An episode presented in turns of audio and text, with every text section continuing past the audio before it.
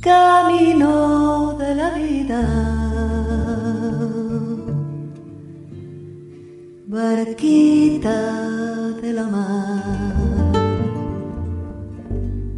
que yo no sé ni cómo ni a dónde me lleva.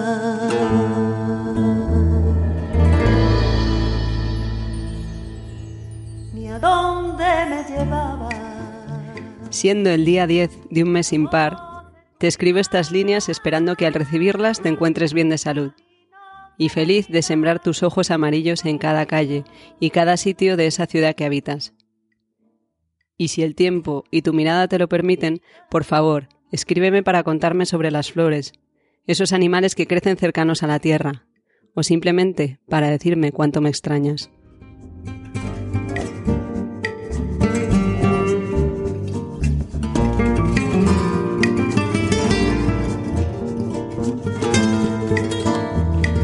Bienvenidos a Te Cuento a Gotas, un podcast de curiosidades de la vida, del arte, la literatura, noticias de estos tiempos y de otros y reflexiones de cine. ¿Empezamos?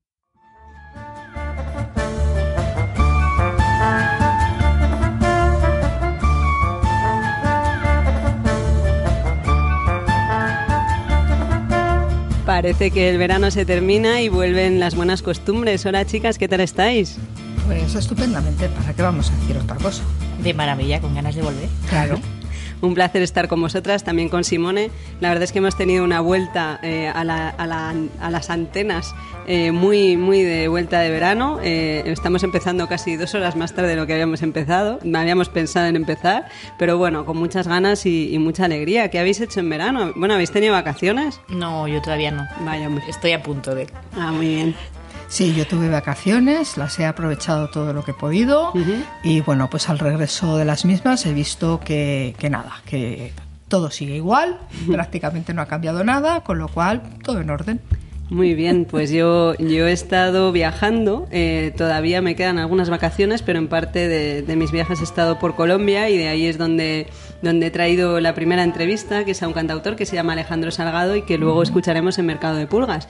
Y no sé vosotras qué traéis en, en la mochila. Bueno, pues yo en el mundo paralelo voy a hablar de las cosas importantes y de lo que tiene importancia, cosas que, que bueno, no siempre coinciden.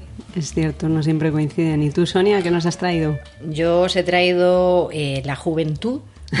en general. Así, para, para- porque sí, de, de Sorrentino, de la película, y relaciones, cosas que, que están en la película y que me despiertan y que tienen que ver pues, con otros autores, ¿no? con, con Thomas Mann, con Fellini, en fin, con los recuerdos, la reescritura del recuerdo. Muy bien, pues qué ganas de escucharos otra vez, chicas. Os he echado de menos a, a todas, a ti también, Simone. Igualmente, igualmente, es recíproco. Y nada, vamos allá.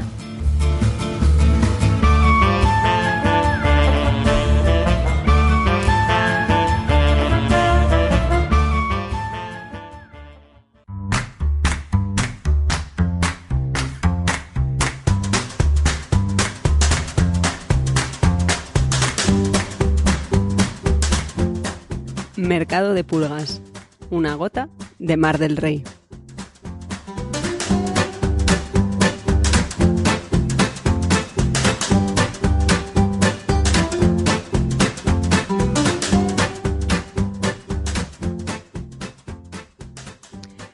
Y este verano estuve de viaje por Colombia y allí he conocido a un músico que se llama Alejandro Salgado, pero la mejor manera de conocerle es escuchando su música.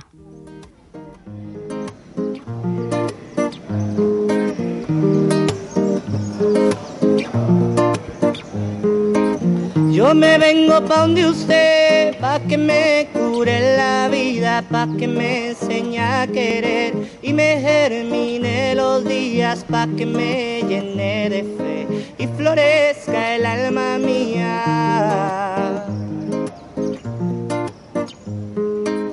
Quiero tener con usted un niño y una niñita pa' que aprendan a correr mientras suben montañitas pa' que cuiden de usted cuando usted sea viejita.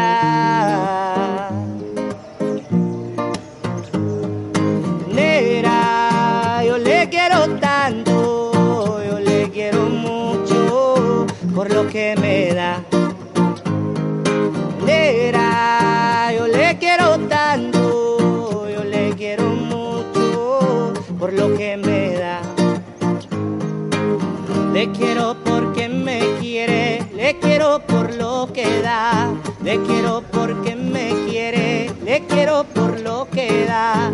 Le quiero porque me quiere, le quiero por lo que da. Le quiero porque me quiere, le quiero por lo que da. Alejandro Salgado, Alejo Salgado es un músico que se hace querer.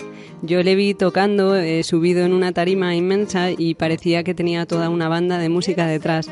Él estaba acostumbrado a tocar con gente, con más músicos, pero en este caso estaba él solo con su guitarra y parecía que la banda le acompañaba. No solo por eso, sino porque tenía todo el público cantando y compartiendo con él. Y fue ahí donde me encandiló. Cuando se arrugue la piel, sembraremos hierba buena y jengibre con llantén. Endulzado con panela, tomaremos un y recordaremos Nera. Nera, yo le quiero tanto, yo le quiero mucho por lo que me da. Nera, yo le quiero tanto, yo le quiero mucho por lo que me da. Le quiero porque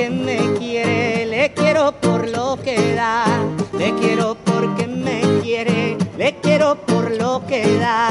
Le quiero porque me quiere, le quiero por lo que da. Le quiero porque me quiere, le quiero por lo que da. Justo ayer estuve compartiendo escenario con Alejandro Salgado. Alejandro es, es cantautor, entre otras muchas cosas, y yo le conozco desde hace poquito tiempo, eh, pero me genera mucha curiosidad. Entonces, muchas de las cosas que creo que te voy a preguntar hoy, Alejandro, eh, eh, realmente todavía no las sé, porque creo que eres una caja de sorpresas musical. Y voy a aprovechar y te saludo. Hola Alejandro, ¿qué tal? Hola Mar, muchas gracias por el tiempo y la disposición de este momento. Gracias a ti. Yo lo, lo primero que me gustaría preguntarte es cómo llegas tú al mundo de la música. No sé, no lo tengo muy claro. Sé solamente que cuando estaba pequeño, mm, un familiar me regaló un 100 mil pesos, Ajá. que en ese momento era pues mucho dinero. Y yo llevaba mucho tiempo pasando por un lugar donde vendían guitarras o instrumentos. Sí. Y yo había visto la guitarra y tenía el precio de 100 mil. Entonces cuando yo vi el- el- los 100 mil, yo no vi los 100 mil, sino una guitarra. Sí. Y me la fui a comprar sin permiso de la abuela ni, el- ni de mi mamá.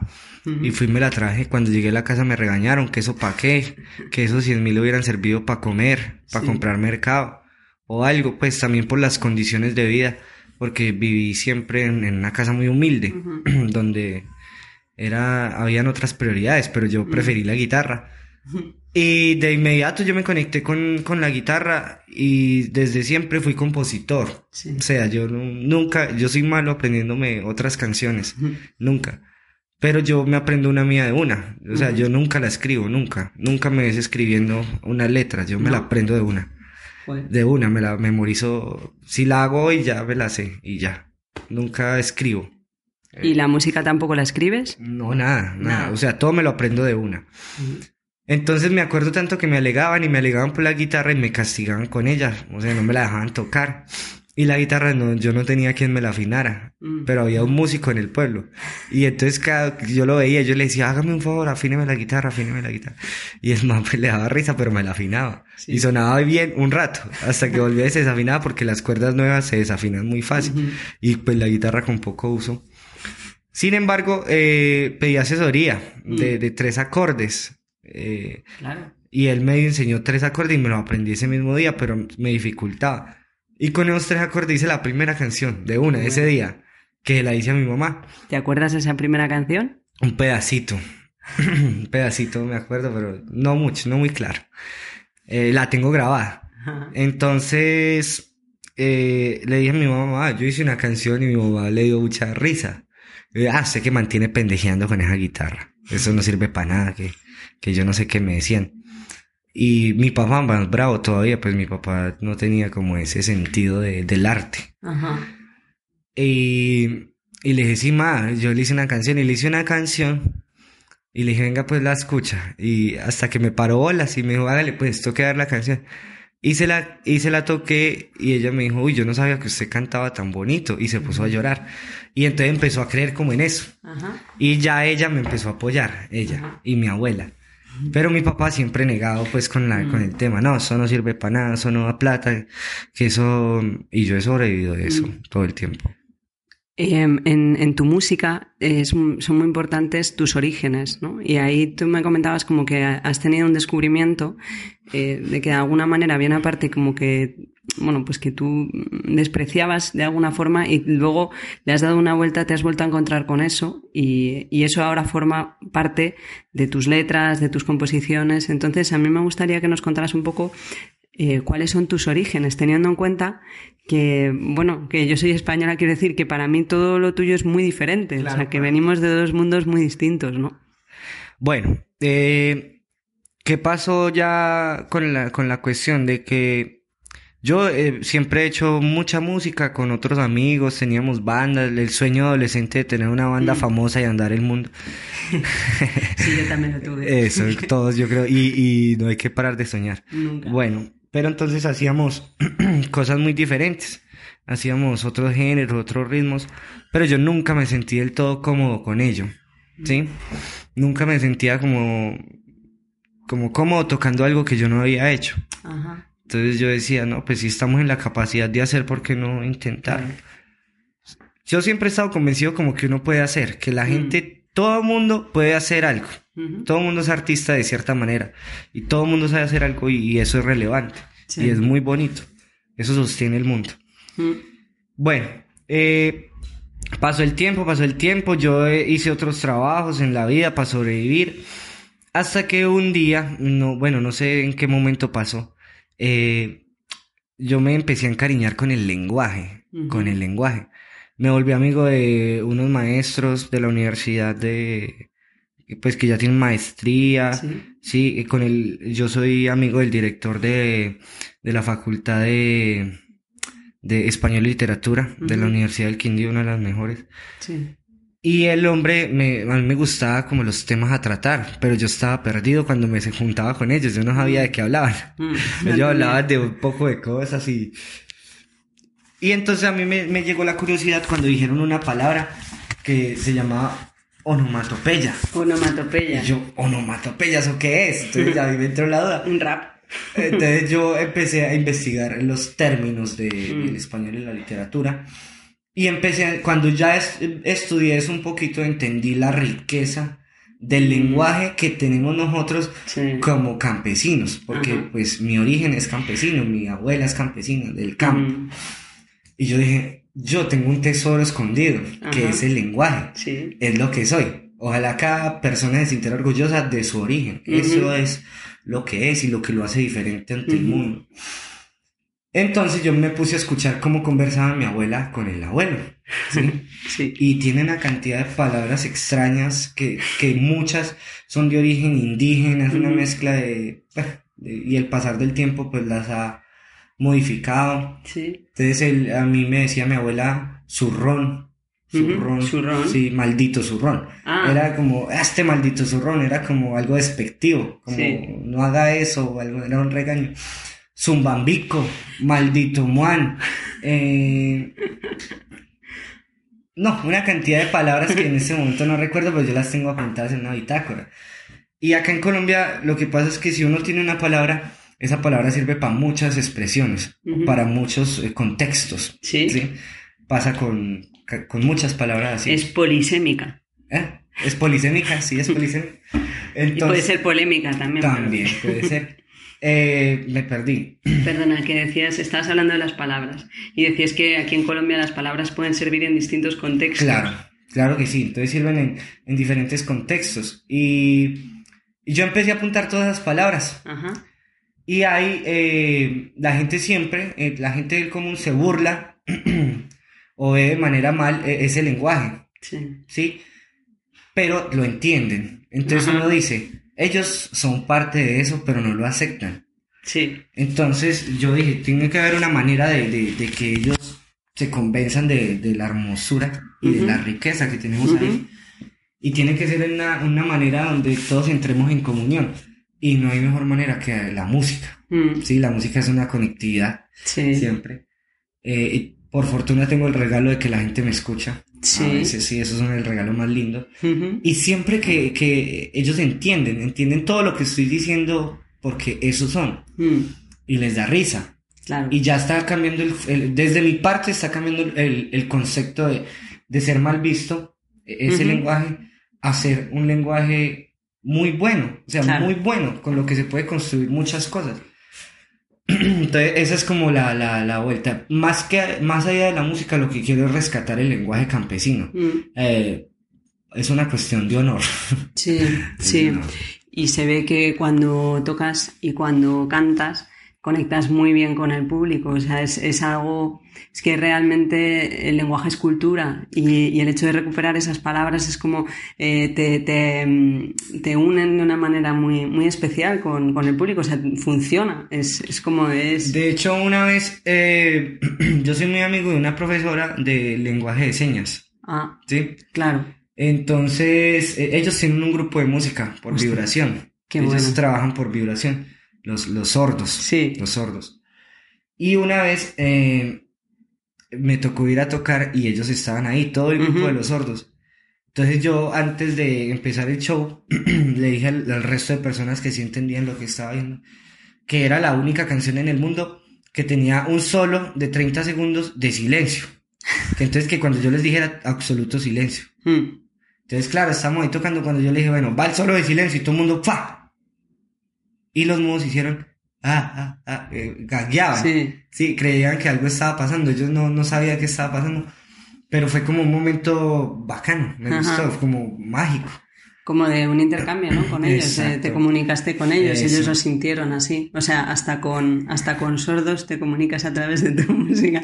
Tienes ese, ese, ese poder. Hay que intentarlo. Mm, yo sí, hombre, aprovechando que esto, eh, aprovechando, perdón, que esto es un programa de radio, estaría muy bien que nos dejaras alguna grabación de alguna de tus canciones, ¿no? Claro. ¿Qué canción, qué canción crees eh, como que te, que te define más? ¿Con qué canción de las tuyas te sientes más identificado en este momento? Con el, bueno, también iba a hablar de eso. Eh, acá, en los campesinos, tenemos unos formatos de lenguaje, entonces algunas palabras se le, se le agregan eh, otras letras, otras palabras que le dan un- una identidad, como el arre. En la red. El arre, sí. El arre, eh, siempre que alguien habla con arre, eh, entonces se le, se le pone el A a todo lo que empiece con R, mejor dicho. Sí. Entonces hay, hay algo para recoger la basura que se llama el recogedor y en los campesinos decimos es el arrecogedor. Era recoger. Y, y nace una canción que se llama el arrejuntamiento. Ajá.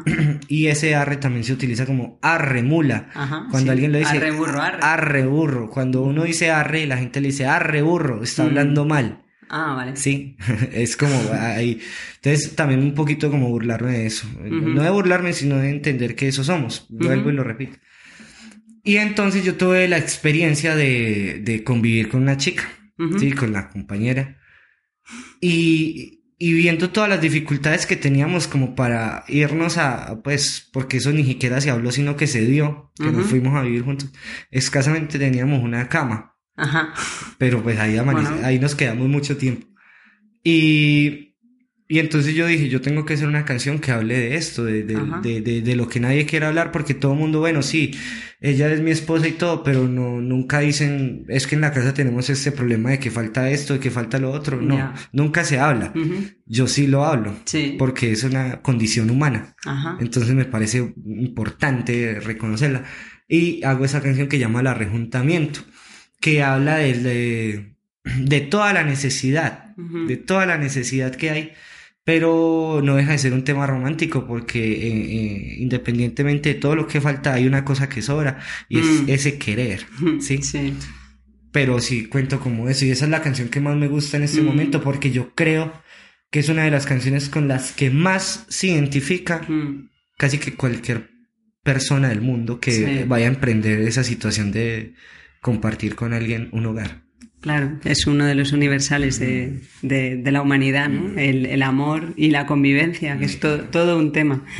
Eh, el otro día alguien me decía, me preguntaban unos chicos jovencitos de aquí si yo tenía hijos y les decía que no. Y entonces me contaban que en Colombia la gente tiene hijos y luego busca la manera de salir adelante, ¿no? Sí, Decían así de broma. Eh, pero bueno.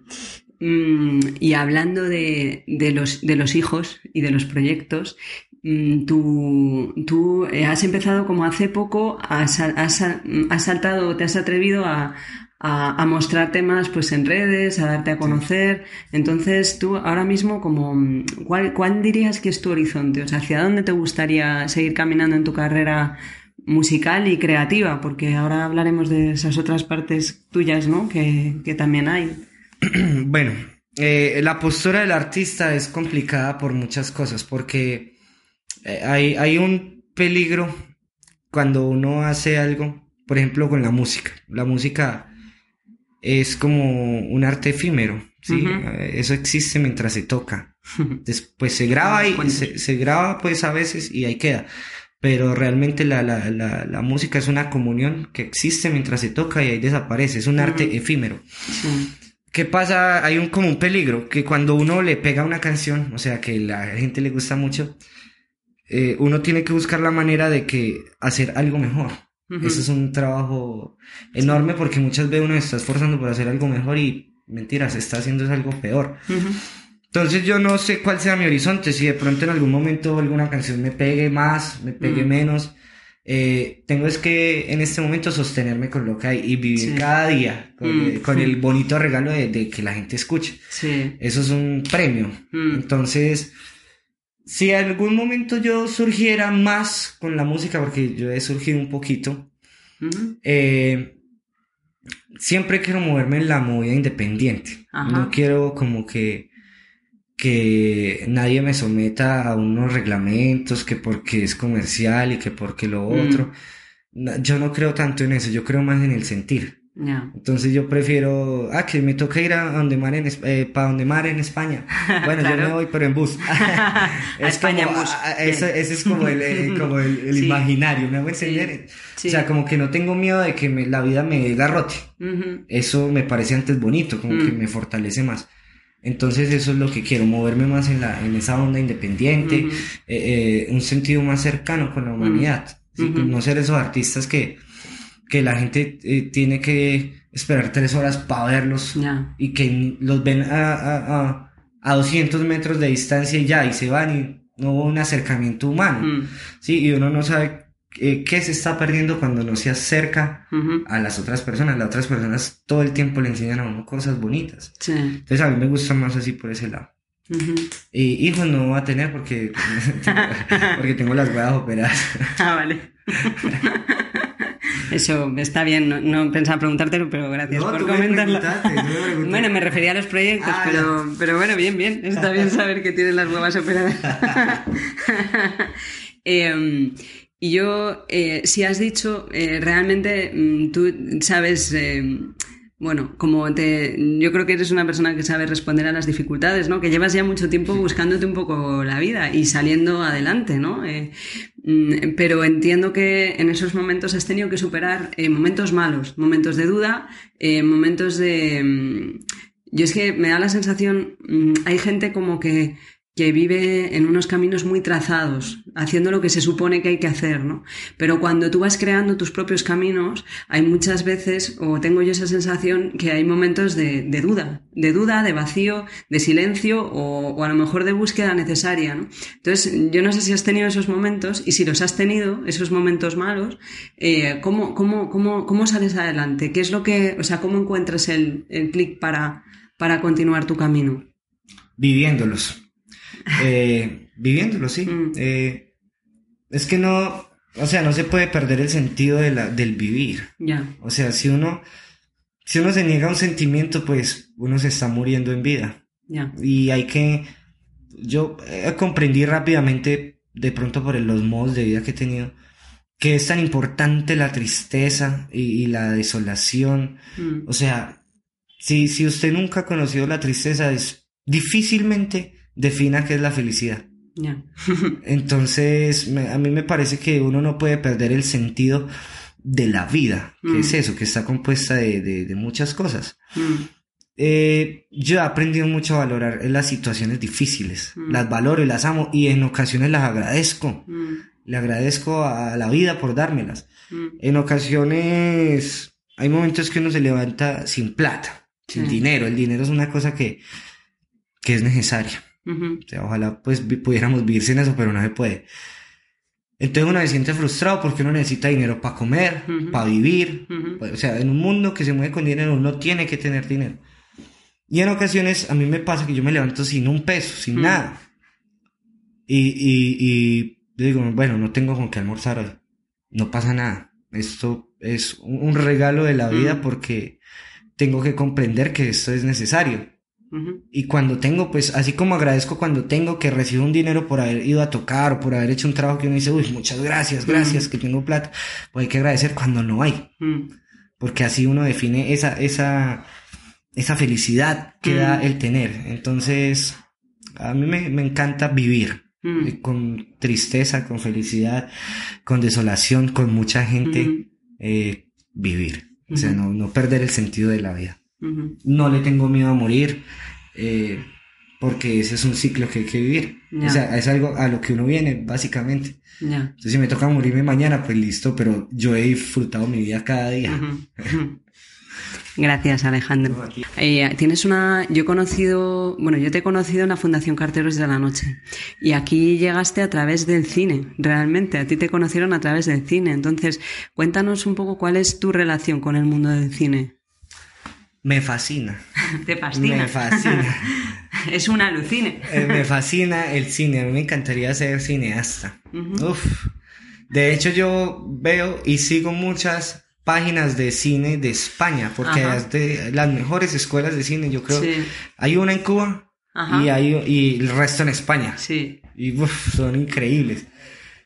Yo siempre he soñado, porque soy un soñador, Mm. soñador, eh, hacer cine, documentales. Me encantan los documentales porque es la búsqueda de una realidad, Ujú. es exponer una realidad y me gusta trabajar con indígenas. He Mm. trabajado mucho, bueno, he ayudado en documentales Sí.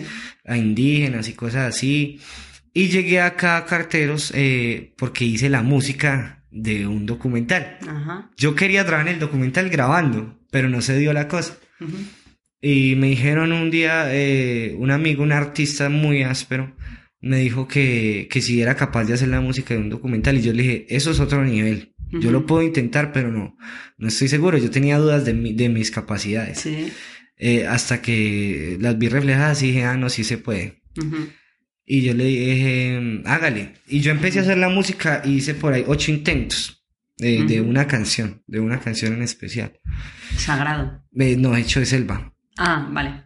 Hice por ahí ocho intentos y ninguna servía, no, o sea, no servía porque lo, poníamos la música con la imagen y no era lo que queríamos ver, o sea, no nos transmitía lo que, Sí.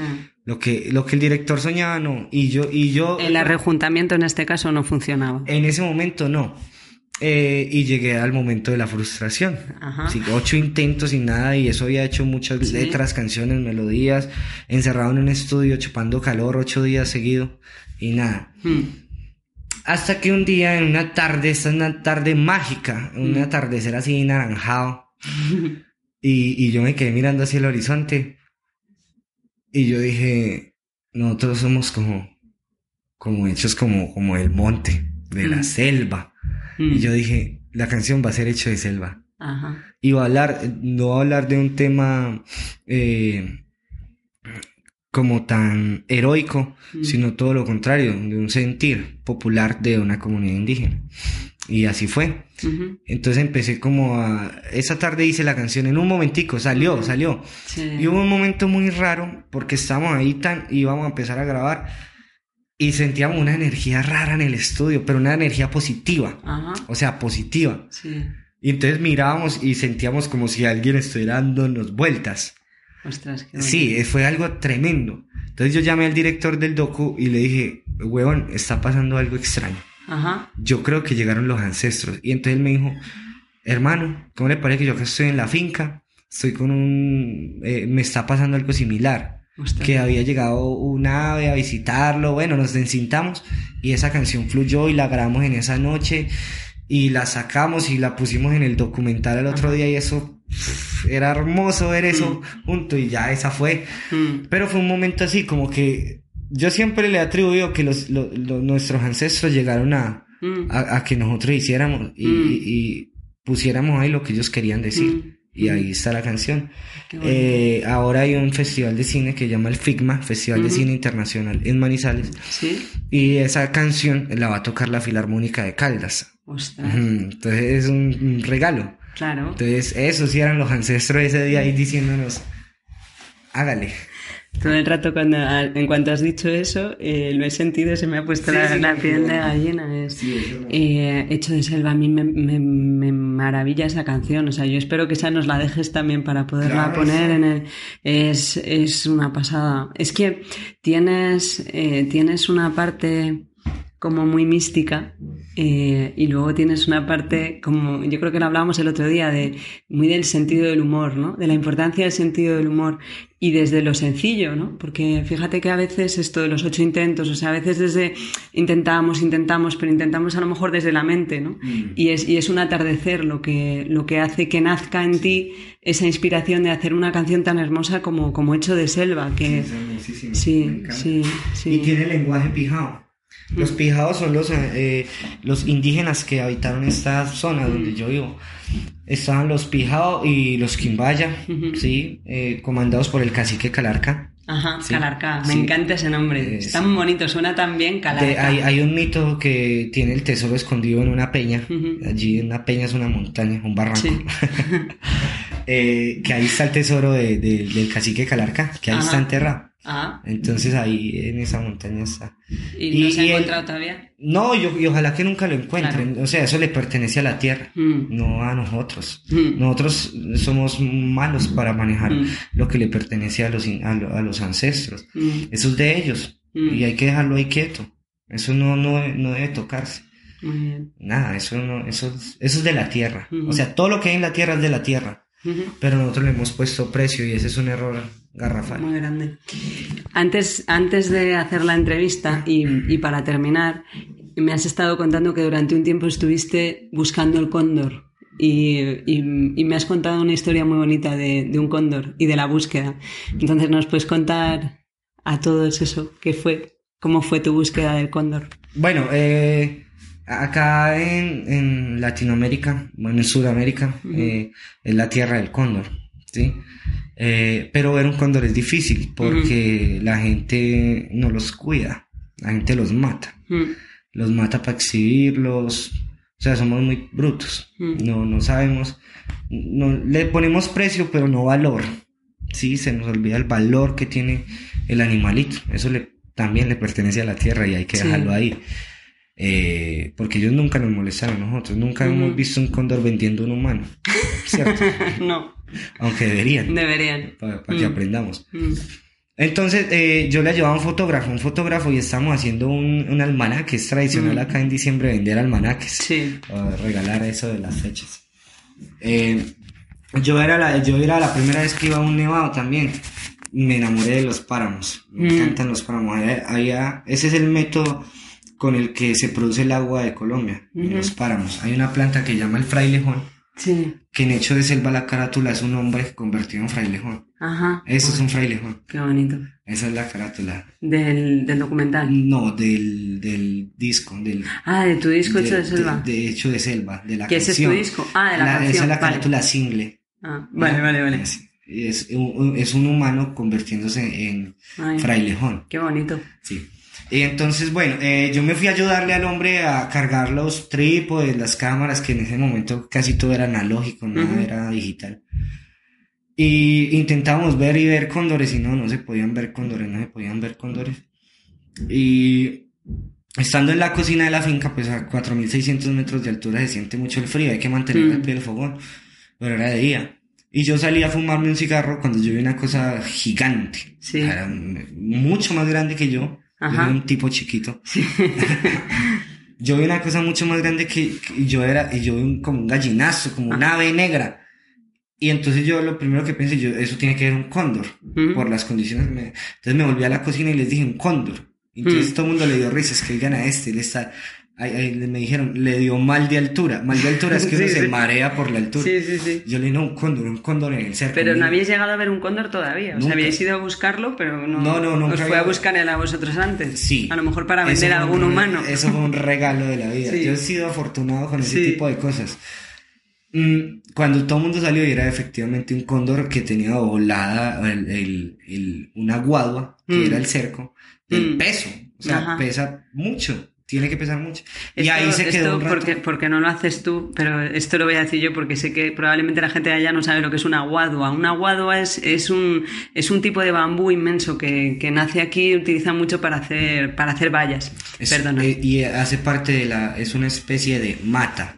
De mata. sí. Mata, pero es como una mata arbórea. Ajá. Es raro. Es precio, es, Y- es y una se construye pasada. de todo con eso. Sí. Muchos de los hogares colombianos se han levantado a punta Con guaduas. guadua. Esta casa está hecha con Esta guadua. y- Nos cubre un techo de guadua. y mierda de caballo. Y mierda de caballo. Barek. Barek. Eh, sí, perdona Bueno, que te he cortado. Listo, no, tranqui, no, bacano poner en contexto, sí. doblando Y entonces el- intentamos hacerle las fotos al cóndor, se quedó un gran rato ahí, pues todo el mundo sorprendido viendo Sí. el cóndor. Y, y, el, y las, los rollos no, no funcionaban, la cámara no funcionaba, las cámaras, habían varias y no funcionaban. O sea, como que fue una lección de la vida que nos dijo, bueno, eh, admiren la belleza y ya. Mm. Y, y, y está ahí. Esa, esa foto es como tu música, esa foto es efímera. Y nos, has- nos la has regalado ahora contándonos esa aparición del cóndor. No, gracias a ti. Eh, a Alejandro yo le conocí en el festival eh, Quimbaya. eh, Tumbaga. Tumbaga, perdón, en Quimbaya. El, Tumbaga es lenguaje quimbaya, es de los indígenas. de los indígenas, me he confundido. con- bueno, en el orden correcto, pero vamos, eh, te conocí en, en un festival y a raíz de eso pues nos surgió la oportunidad ayer de, de contar juntos, de compartir escenario en, aquí en Carteros de la Noche, que Muy bonito, muchas gracias. fue muy especial, fue muy especial. Y, em, y al final de, de la actuación, yo cuando conocí a Alejo cantaba con sombrero, un sombrero de paja. De hecho, cuando estuvimos buscando fotos para hacer el cartel, en pocas se, se te veía la cara. Y ayer eh, él estuvo tocando con el sombrero en el suelo. Luego me confesabas que se te había caído. y, pero era muy bonito verte la cara. De hecho, yo te hice una foto desde el escenario porque estabas tan hermoso cantando y con esa energía tan bonita que, que, tú, que tú mueves, ¿no? Y entonces al, al, terminar el concierto, pues yo me puse el sombrero porque cantó el arrejuntamiento y como el, el, número lo habíamos llamado el arrejuntamiento porque estábamos el cantautor y la cuentera, pues, pues dije, me voy a poner el sombrero del colombiano. Y me lo ha regalado. Pero no solo me ha regalado eso, sino que Alejandro me dijo que, que, que se había atrevido por primera vez a tocar sin sombrero. Mm. Yo creo, Alejandro, que, que, te tienes que quitar ese sombrero, que te tienes que dejar ver que es un lujo Yo creo que conocerte. no lo voy a hacer, porque es que el sombrero... No, me refiero, el sombrero simbólico, no, ya. o sea, el taparte. Ya. Que no te tapes, por favor, ah, bueno, que nos pues... dejes verte porque es un, es un lujo. Eh, lo que, ¿Qué pasa con el sombrero? El sombrero es una condición bien bacana, porque de cierta manera yo sueño con viajar mm. por muchas partes del mundo sí. con la música, y ese sombrero es de los más baratos que Ajá. hay. Vaya, hombre, me ha regalado el barato. Yo eh, pero te voy a decir por qué. Porque sí. ese, ese, está al alcance de los campesinos. Ajá. ¿Sí? Está al alcance de los campesinos por la economía del campesino. Mm. La economía del campesino es degradada acá en Colombia. Sí. O sea, son los que más trabajan y los que menos ganan. Pero ese es un sombrero de lujo para ellos. Claro. O sea, ah, de lujo para ellos. Uh -huh. Y a mí no me da pena, yo tengo la posibilidad de tener otro que vale mucho más dinero y que es más reconocido popularmente. Sí pero no, ese es de los campesinos. Entonces claro. lo que yo quiero es hacer honor sí. al campesino. Uh -huh. Si has visto la, eh, mi, mi, guitarra, la correa, sí, la correa, eso se llama un cincho. Ajá. El cincho es para amarrar el coco del café. Mi coco de café tiene cuerdas. Sí. Ese es mi coco de café. Tu coco de café Entonces yo lo que intento es eso, o sea, mm. es más trascendental, no es mm. estético. Si fuera estético me mutilaría, me pondría, me afeitaba. No, mm. no es estético, es, es más una postura social. Ajá.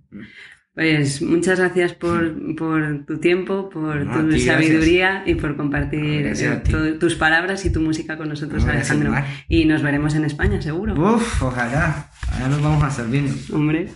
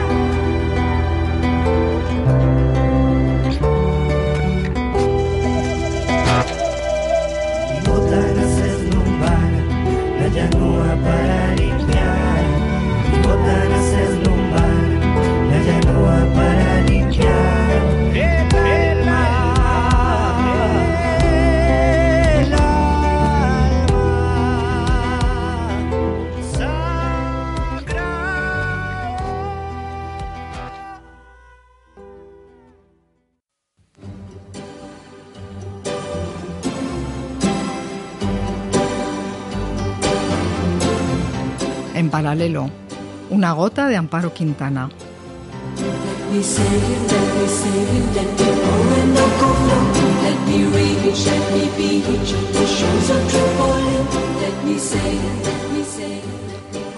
Pues como os comentaba antes, he vuelto de vacaciones y me lo he encontrado todo bien, todo en regla. Eh, el país no ha cambiado, el gobierno sigue en funciones, han operado al rey emérito y su familia va a visitarlo, como las buenas familias. Y además, bueno, pues en las redes sociales se han descolgado señoras, ¿no? Hablando de que los gallos no deben, no deben violar a las gallinas. Entonces yo he ah. llegado y he dicho, oye, pues está todo bien, está todo bien. de voy, no me había enterado. Voy a volver a la rutina sin sobresaltos, sin aspavientos y de la mejor manera posible. Y entonces en este regreso yo me he preguntado, ¿de qué puedo hablar? Pues de lo importante y de las cosas que tienen importancia, que no muchas veces coinciden, ¿no? Para no alargarme mucho, solamente voy a hablar de, de pocas cosas, ¿no? De pocos ejemplos sobre todo esto. ¿Por qué hablo de lo importante y de las cosas que tienen importancia? En los años 70, 80 aproximadamente, un tal Alberto Pérez cantaba una canción de Crae que era Nos ocupamos del mar. Es una canción que siempre me gustó, eh, que me gusta todavía, y entonces ahí poco más o menos lo que venía a decir es que en una pareja se dividían las tareas de acuerdo a su talante, y ese talante hacía que él se ocupara de las cosas que tienen importancia y ella de todo lo importante. Reflexionando un poco sobre todo esto, a mí me parece que las cosas que tienen importancia son un poco de puertas afuera, de esas que buscan el reconocimiento y que se pagan, ¿no? Con el reconocimiento ajeno. Es algo más, siempre como más artificioso.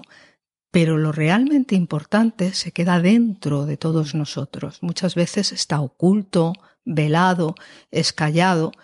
¿Y a qué corresponde eso pues quizá ese arcano remoto que todos tenemos y que nos va de alguna forma iluminando nuestra actuación en la vida, ¿no? En este sentido, respecto de lo importante y lo que tiene importancia, pues he visitado este verano dos veces una exposición muy pequeña, de estas de las que los medios casi no hablan, y, o yo por lo menos pues no me he encontrado muchas referencias.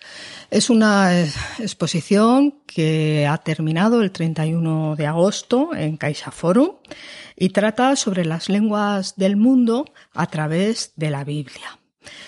Nos expone un Pere Roquet y su fundación una colección que tiene de Biblias y además que bueno, gracias a esto pues hemos podido constatar que en el mundo existen 7.111 lenguas diferentes, de las cuales, pues fijaros, y quienes estéis aquí lo vais a entender porque me gusta esto, 3.116 son ágrafas. Anda. Absolutamente. 3.100, qué pasada. Absolutamente. Y yo me pregunto, dentro de 100 años, ¿cuántas de estas lenguas quedarán? Porque por mm. poner un ejemplo, en Tierra del Fuego Existe un idioma, el yagán, que a lo mejor mucha gente no ha oído hablar de él, que llegó a tener un vocabulario de 40.000 palabras y sin embargo actualmente solamente cuenta con una hablante nativa que se llama Cristina Calderón. Ojalá nos escuche Cristina Calderón. que, nos, que, se ponga en contacto con nosotros si nos está escuchando. Que tiene 91 años.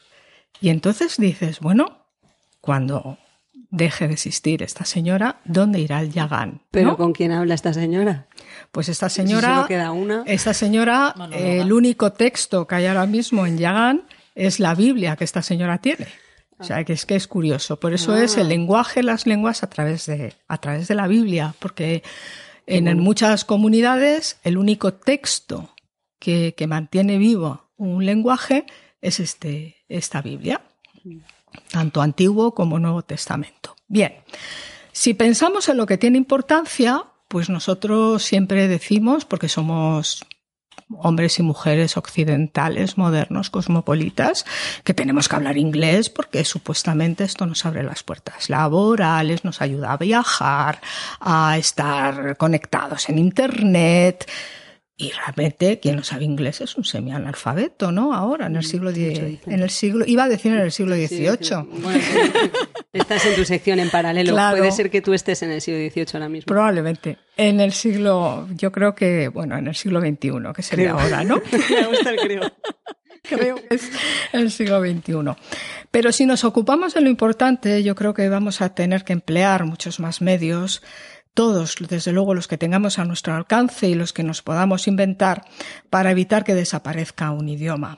Porque para mí un idioma, y para muchos, yo sé, muchos de los que nos escuchan, no solamente es una forma de expresión oral o escrita, es que un idioma, el lenguaje, configura y moldea nuestro propio cerebro y también la estructura social.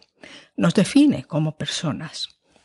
Yo estoy segura de que yo estoy más cercana o puedo empatizar muchísimo más fácilmente con un portugués, un italiano, un francés, por esa estructura cerebral que compartimos, porque compartimos un tronco común o un árbol común, ¿no? De estas lenguas. Y a lo mejor esto me cuesta, a priori, entender, pues a lo mejor a, a otras personas que tienen una estructura gramatical completamente distinta, ¿no? Estaba yo enzarzada en estos pensamientos y en otros y de repente, zus, se me aparece la emperatriz Isabel de Austria. Toma ya. Vamos, sí, sí para los parientes y para los amigos, como todos sabéis. Como ella sabe que yo la aprecio realmente y entre nosotras no hay más que no hay más protocolo que yo, bueno, pues por supuesto me dirijo a ella llamándole de usted, pero porque es mayor, ¿eh? Porque ella a mí me lo ha dicho, no tú a mí, yo no soy emperatriz, yo soy anarquista y tú nada de protocolos, pero claro, yo la veo mayor y Por evidentemente yo por respeto le llamo le llamo de usted. Bueno, pues ella como es así muy directa, pues fue directamente al grano. Y me empezó a comentar que lo más importante que ella realmente había hecho en su vida era estudiar húngaro y griego, Bueno, centrarse en esas dos lenguas. ¿Por qué lo hizo? Pues lo hizo para apoyar a ambos países y acercarse a sus gentes, ¿no? Ella estaba muy orgullosa y todavía está muy orgullosa de haber sido, aparte de emperatriz de Austria, reina de los húngaros. Pero es que además me dijo, gracias a la lengua magiar, aprendí lo que era amar. Entonces, sí, sí, sí. Algún día hablaremos de sus amores húngaros. También me comentó que mientras le cepillaban su larga melena, le ponían horquillas, le ponían cintas, etcétera, como pasaban muchas horas eh, de peluquería, pues ella repasaba declinaciones, vocabulario, verbos, etcétera, etcétera, ¿no?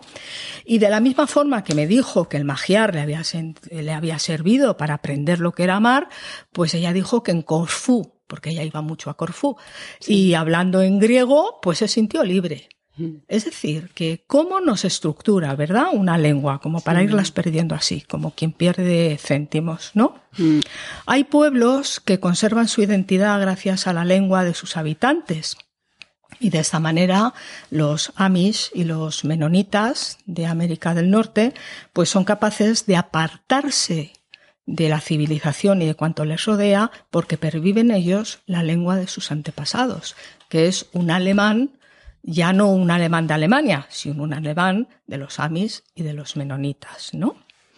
Al igual, también yo he visto este verano en Israel algunos hebreos eh, con los que he hablado en, en perfecto castellano, porque ellos conservan la lengua de Sefarad, incluso aunque no hayan estado nunca en España. Pero es la forma, ellos, de reafirmar esa, esa identidad, ¿no? Es, es importante. Y esto, lejos de hacerles vulnerables a estos hebreos, pues les da la fuerza necesaria para agruparse el 10 de agosto, fijaros, para orar, para cantar y para conmemorar, entre otras cosas, su expulsión de España, sean o no sean sefarditas. Siguiendo con lo que es importante y a propósito de esos bebés aquejados, ¿no? De lo que han llamado síndrome del hombre lobo, por tomar omeprazol adulterado, pues yo creo que más allá de declaraciones, sanciones, indemnizaciones, deberíamos preguntarnos por qué se prescribe a niños pequeños un medicamento que incluso sin adulterar se sabe que puede provocar demencia senil y otras dolencias en ayuno en adultos que lo toman habitualmente, ¿no? Un poco tomando así en paralelo las lenguas y las medicinas, a mí me parece que ahora mismo el omeprazol se ha convertido en el inglés, ¿no? De las farmacéuticas. Se extiende, se expande, arrolla a otros remedios mucho más antiguos, más experimentados, pero mucho menos rentables. Ahora, eso sí, ¿eh? que son eficaces. Así, rara es la persona a la que no le prescriben omeprazol antes o después, en algún momento de su vida, a pesar de que no es tan inocuo como nos decían y, por supuesto, por supuesto, no siempre causa el efecto, el efecto querido. De esta manera me gustaría despedirme dando todo mi apoyo a las madres y a los padres de esos bebés, a los que por el interés de algunos les ha crecido un bello hirsuto donde realmente no deberían tener ni un pelo. Mm. Ojalá esto no se convierta en un nuevo episodio de aquella talidomida y respondan eficazmente quienes tengan que responder, se repare el daño causado y pidan perdón, porque pedir perdón yo creo que es una cosa buena, es lo menos que puede hacer alguien. Pero si esto no es así, los ciudadanos de a pie, como todos nosotros, tendremos que levantar otra piedra en el muro, como cantaban los de Pink Floyd, para que nos aislemos de tanta importancia que desatiende lo importante.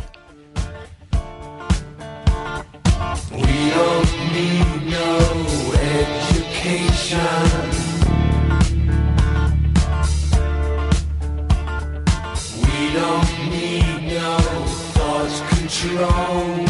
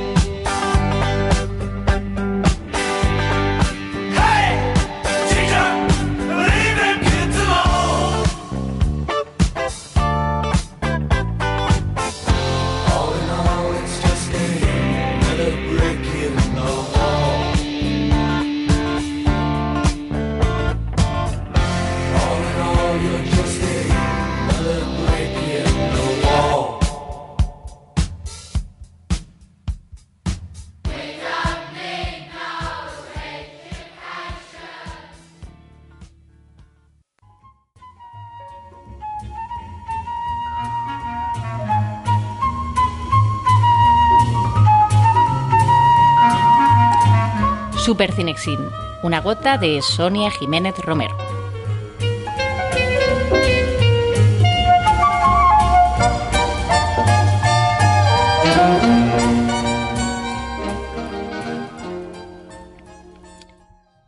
Oh encantadora belleza orgánica, que no se compone ni de pintura al óleo, ni de piedra, sino de materia viva y corruptible, llena del secreto febril de la vida y de la podredumbre Mira la simetría maravillosa del edificio humano, los hombros y las caderas y los senos floridos a ambos lados del pecho, y las costillas, alineadas por parejas, y el ombligo en el centro, en la blandura del vientre, y el sexo oscuro entre los muslos. Mira los homóplatos cómo se mueven bajo la piel sedosa de la espalda, y la columna vertebral que desciende hacia la doble juntura fresca de las nalgas, y las grandes ramas de los vasos y de los nervios que pasan del tronco a las extremidades por las axilas, y cómo la estructura de los brazos corresponde a la de las piernas. Oh, las dulces regiones de la juntura interior del codo y del tobillo, con su abundancia de delicadezas orgánicas bajo sus almohadillas de carne. Qué fiesta más inmensa al acariciar esos lugares deliciosos del cuerpo humano. Fiesta para morir luego sin un solo lamento. Sí, Dios mío, déjame sentir el olor de la piel de tu rótula, bajo la cual la ingeniosa cápsula articular segrega su aceite resbaladizo. Déjame tocar devotamente con mi boca la arteria femoralis que late en el fondo del muslo y que se divide más abajo en las dos arterias de la tibia. Déjame sentir la exhalación de tus poros y palpar tu vello, imagen humana de agua y albúmina, destinada a la anatomía de la tumba. Y déjame morir con mis labios pegados a los tuyos. Toma ya. Pues sí, empezamos con este fragmento. Me gusta empezar con este fragmento de la montaña mágica, porque es inmediatamente lo que, lo que me viene cuando veo la juventud de Sorrentino. la primera vez que la veo me dan unas ganas de volver a leer La montaña mágica. Eh, la leí cuando tenía pues 18, 19 años y un poco también eh, eh, llevada por el cine, porque la primera vez que escucho este texto es de boca de Fernando Fernán Gómez en Belle Époque, que se lo dice al personaje que interpreta Jorge Sanz después de uno de sus muchos intentos fallidos de, de encontrar el amor iba borracho en el carro y es tarde y Fernando Fernández Gómez le suelta este pedazo de texto como no mm. tienes ni idea de la vida. Pero bueno, y, y bueno, pues eh, a mí me lleva a leer este, como digo, este texto eh, con esa edad que, que, me deja también un poco como, como al propio protagonista ¿no? de, de la novela, un poco con, con distancia y sin terminar de entender en su momento tenía esa sensación de, lo que había leído, ¿no? Me ha gustado, pero creo que esto no es para que yo lo lea ahora o lo tengo que volver a releer en algún momento, pero mucho más adelante, ¿no? En, la vida. Y, bueno, y cuando veo la película digo, pues, eh, pues parece que este es el momento en que tendría que volver a retomar. Porque, y bueno, a ver, no, no es que sea una cosa mía, es que la película deliberadamente tiene mucho que ver con la montaña mágica. Eh, bueno, esta película de Sorrentino del 2015, la, la, Juventud, está escrita y dirigida por él después de, de ese gran éxito ¿no? que tiene de La Gran Belleza, con la que se lleva un Oscar en, en 2013 y tiene, ya, ya empieza el, el, con un hándicap grande ¿no? de, después de ese super éxito de, de público, de crítica y de pues, pues, una opinión bastante unánime ¿no? de, de, de, que hay un genio aquí. ¿no?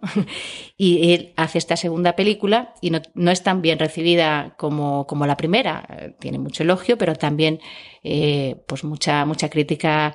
Eh, precisamente por eso, ¿no? Porque viene después de, de, este éxito y parece que no está a la altura, parece para algunos. Bueno, estas son opiniones.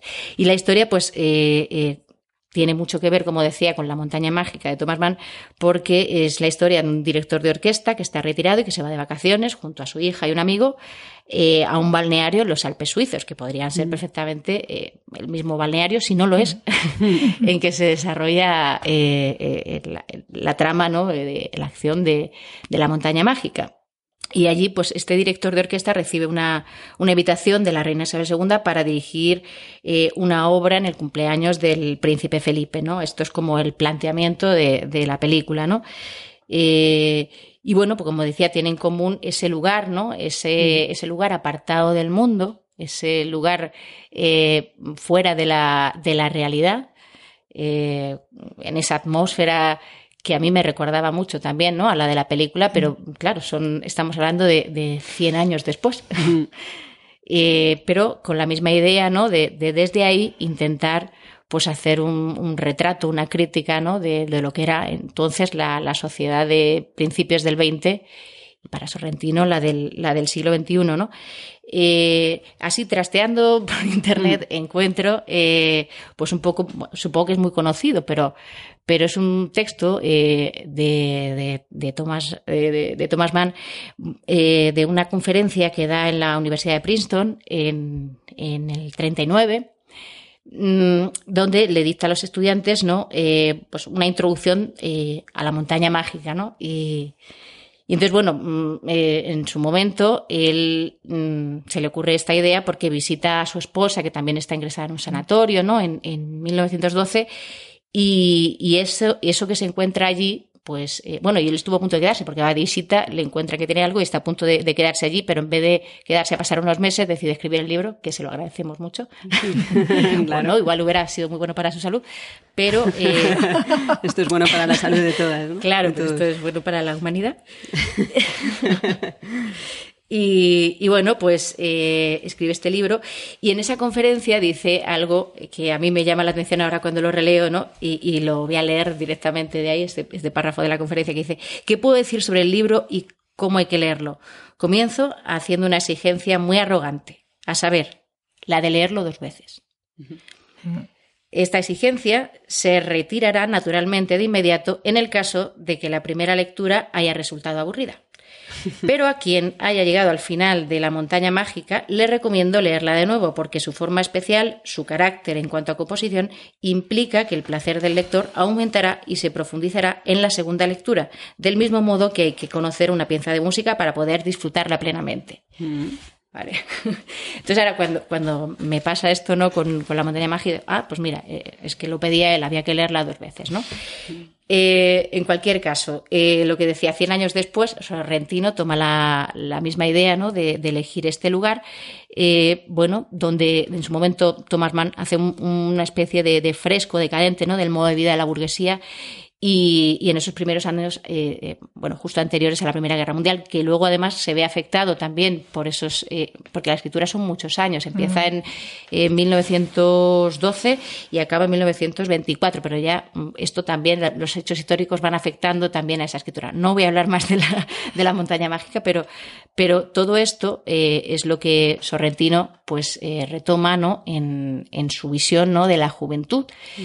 Y por supuesto, con su estética particular, ¿no? Eh, hay, pues, eh, máxima conjunción de texto, imagen, onirismo, cotidianidad, reflexión, desvarío, eh, una película emocional, sexual, pero también, pues, muy crítica, ¿no? De, de, de, la sociedad en la que vivimos, de la sociedad actual, ¿no? Con su humor, con mucho sarcasmo, también que es muy típico, muy, muy propio de, de Sorrentino y pues y su habitual pues barroquismo, ¿no? Que, que mm. bueno, en esto entronca también bastante con el estilo de, de Fellini, ¿no? En, en esa cadencia, ¿no? Que tienen sus películas de, sueño feliniano, ¿no? De em, bueno, pues que empiezan, como le pasa a estos protagonistas, ¿no? Eh, que realmente no es que haya un protagonista, a mí me parece que es, que es doble el protagonismo, ¿no? Es, es el personaje que interpreta Michael Caine, que es ese director de orquesta, que es eh, Fred, y su amigo que lo interpreta maravillosamente Harvey Keitel. Para mí me parece que es la, mejor interpretación de los dos, están sublimes, ¿no? Eh, eh, y bueno, es su amigo Mick, que, que es un director de cine y están los dos ahí pues haciendo sus, eh, sus reflexiones ¿no? sobre, sobre la vida, ¿no? Dos octogenarios que hacen pues un balance rodeados también de una gente bastante extravagante, ¿no? Y curiosa, bastante peculiar la que, la que está en ese lugar, ¿no? Desde un Maradona completamente. incluido Maradona. sí, no, venido a menos, eh, en, plena y absoluta decadencia, hasta un, joven actor también eh, malogrado por un éxito que ha tenido en, en una película que ha hecho de ciencia ficción, de un robot, de un, y, que ha opacado, digamos, su, su carrera, ¿no? Eh, ese éxito comercial, ¿no? Que, con lo que él lucha, ¿no? Se está preparando un personaje y está ahí en ese balneario para preparárselo. Eh, la Miss Universo, eh, luego aparecen los hijos también de, de, estos dos protagonistas con sus tribulaciones, historias, un monje que levita, en fin, una serie de personajes bastante curiosos los que están en este balneario y en eso pues están estos personajes, ¿no? pues dando vueltas, ¿no? En qué, fuimos, eh, en qué nos hemos convertido, qué no hicimos, qué tendríamos que haber hecho ¿no? en, nuestra vida, en, en, en, nuestra obra también, ¿no? Y habiendo llegado más o menos a la misma conclusión ambos, ¿no? De que solo el arte permanece, ¿no? Prevalece, lo, mm. después, ¿no? De la, juventud, ¿no? Mirando, es una, es una película que habla de la juventud desde la senectud, ¿no? Desde... Mm desde el otro lugar, ¿no? Y, y desde esa reescritura, ¿no? De, de, de, la vida, ¿no? Cada uno desde el arte, digo, hablo de estos dos protagonistas desde, el arte en el que ha, en el que se ha ocupado en su vida, ¿no? El director de música, eh, el personaje, como decía, que hace Michael Caine, eh, bueno, pues eh, también, em, digamos, que, ha estado eh, toda la vida conocido por, una, por unas canciones que hizo, unas canciones simples, algo también que tuvo mucho éxito comercial y que le ha pasado un poquito como al actor, ¿no? Que le ha, eh, pues le ha opacado el resto de la, de la carrera, ¿no? Esas canciones simples, que es precisamente lo que la reina le pide que toque en su cumpleaños, ¿no? Y que él se niega y que él se está negando porque no, no concibe que eso que él compuso para su mujer lo cante otra persona que no sea su mujer, mm. que no puede hacerlo y esa es la razón por la que él se niega, ¿no? Eh, y luego, pues por otro lado, está la parte así cinematográfica, que es la, el personaje que este, el de el, que hace Harvey Keitel, ¿no? Que eh, está intentando filmar su película Testamento, ¿no? Su, última película. Y no encuentra, está ahí reunido con los, con los guionistas y están buscando el final de esa película, ¿no? Como para un epílogo, como eh, para darle un sentido completo ¿no? a, a, la vida y no encuentran ese, ese final. También hay un homenaje muy explícito a, a las películas de Fellini, ¿no? a ocho y medio, también muy mm. metacinematográfico y, y, sobre todo a mí, em, a, a Marcor, ¿no? a, a esa manera de entender el, el recuerdo o de reflejarlo. ¿no? Me, me, parece que esta película tiene mucho que ver con, con Fellini en ese sentido, ¿no? en la manera de, eh, de mostrar el recuerdo, ¿no? Ya la, palabra marcor, que es una palabra, si no, si no recuerdo mal, es una palabra inventada que viene de un poema en, en romañol, eh, que, es así, ¿no? Eh, amarcor, eh, me acuerdo. Y el, digamos que eh, junto a esa palabra, con toda la resonancia que implica, ¿no? Porque, porque oírla nos recuerda a Margot también, ¿no? Y, y, bueno, pues eh, en español compartimos la, la raíz latina ¿no? de, de cor, del corazón, que es eh, recordarnos más que pasar otra vez por el corazón. Mm. y, y, bueno, pues esto eh, pues eh, me parece que, que, que, entronca mucho ¿no? con, con, con Sorrentino, Fellini, ¿no? El, esa manera de, de, vivir el, de contar el recuerdo, que es lo que están haciendo estos dos personajes recordando sus vidas.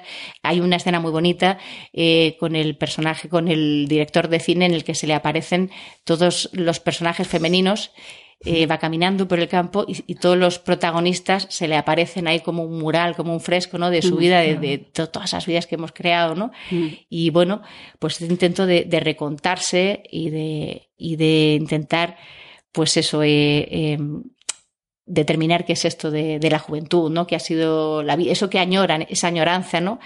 Eh, pues que se, esa nostalgia, ¿no? Es un recuerdo, pero de, de, una forma bastante nostálgica, ¿no? Y no necesariamente dulce. Entonces, bueno, pues es una memoria eh, en ese sentido con una índole dinámica, eh, eh, manejada dentro de un proyecto creador, ¿no? Como algo creativo, como algo que se, que se sigue haciendo, que se reescribe constantemente. Bueno, lo que decía al principio, ¿no? Que la película, pues no, no ha tenido eh, la unanimidad de la crítica, ¿no? Eh, una de las, estuve leyendo una de las críticas eh, peores que se le hacía, ¿no? En general, se critica que, que, que, es un sucedáneo de la gran belleza. Y bueno, es verdad, tienen muchas cosas en común. Los protagonistas, el personaje que hace Harvey y el personaje protagonista de la gran belleza tienen mucho en común, ¿no? Son dos artistas. El de la gran belleza es un escritor pero eh, mm, bueno, pues eh, la personalidad, igual que de la última que han hecho, la de Silvio, también tiene mucho que ver ese, ese personaje eh, protagonista, además es el mismo actor de, de La Gran Belleza. Pero bueno, uh -huh. en eso puedo estar más o menos de acuerdo, que tiene mucho en común, que sea un sucedáneo, no sé, ¿no? Y dice, sin trama ni mensaje y que se acerca a la juventud como los dos octogenarios que contemplan a la Miss Universo, que es la, la portada esa que habéis sí, visto de la película. Sí, es genial la portada eh, de lejos, distantes, sin pasar de la superficie. Y yo lo siento, pero en este sentido no puedo estar más en desacuerdo. yo lo mismo. Porque yo cuando veo a esos dos personajes mirando en esa escena maravillosa también, sí. eh, contemplando a la Miss Universo, pienso en el texto que os he leído al principio, claro. de, de, Thomas Mann, claro. de eh, estos dos, dos, hombres contemplando pues, pues esa gran belleza orgánica. Eh, y, y bueno, pues pues eh, eso que la película hay que verla Sí, pero por lo menos dos veces. Muy bien. Igual que el libro. Hay que leerlo al menos dos veces. Yo creo que a este hombre lo que le faltó es una nueva visión de la, de la película, que lo hubiera visto una vez más. Yo por eso claro. les recomiendo que la vuelva a ver una vez más y a todos los que nos escuchan, pues que la vean al menos dos veces.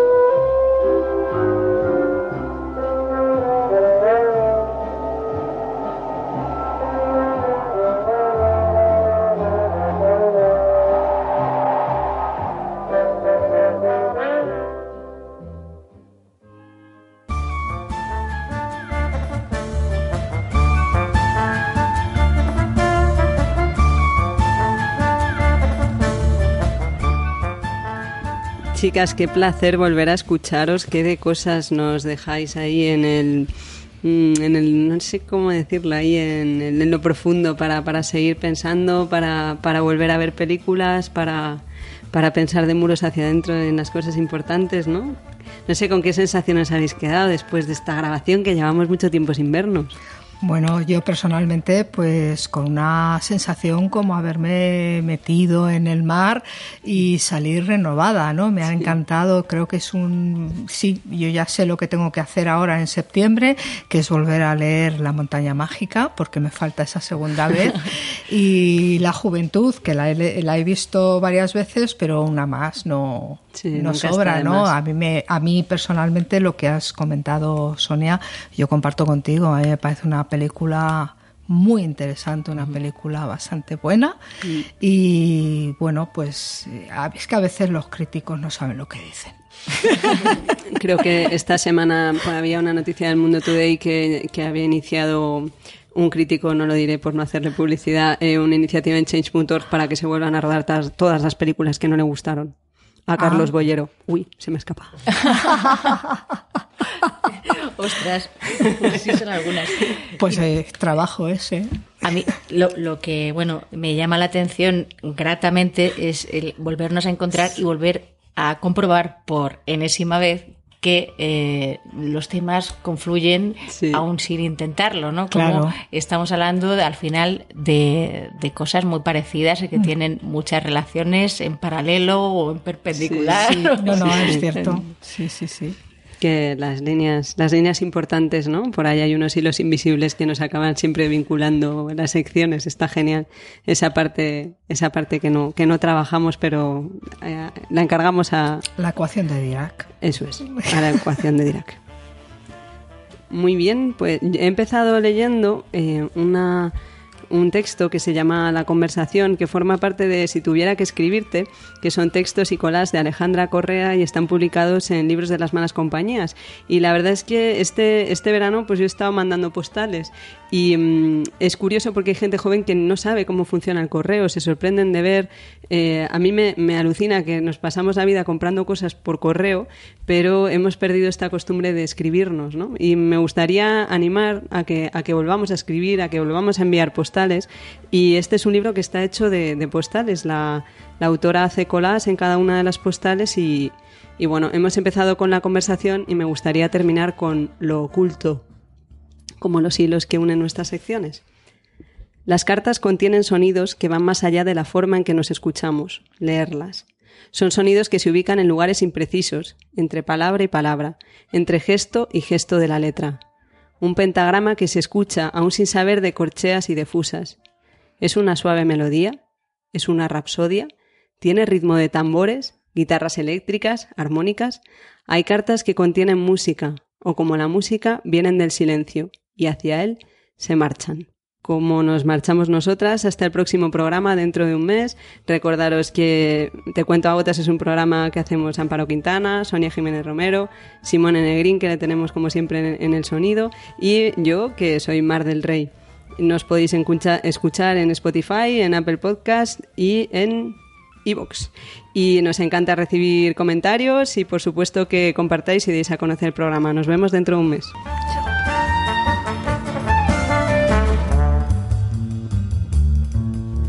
Vamos a cerrar el programa con la canción de Agua, que es una canción que ha lanzado la canción del verano que ha hecho Intermon Oxfam, está moviendo, promoviendo Intermon Oxfam. Es una canción que está compuesta eh, por el cantante de Los Elefantes en la que participa también Manolo García y cuantas más veces la escuchemos, eh, pues colaboraremos en, que el agua llegue a quien tiene que llegar. Os animo también a que veáis el, el vídeo, el vídeo de la canción donde se ve que normalmente son mujeres quienes van cargando durante grandes distancias de kilómetros y kilómetros el agua para poder tener agua potable.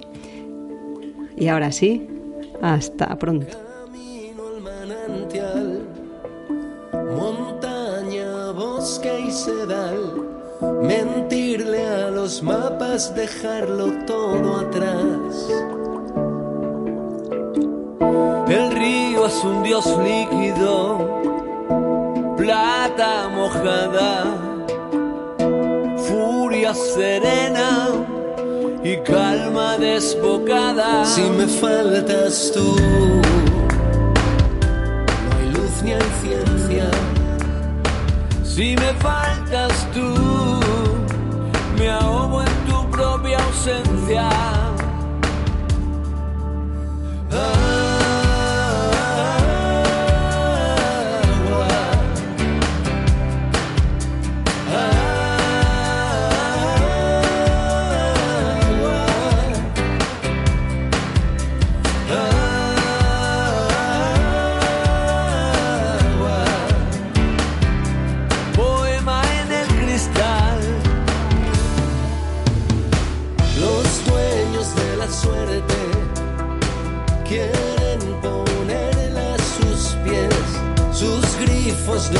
Sirven para calmar la sed, solo al más fuerte.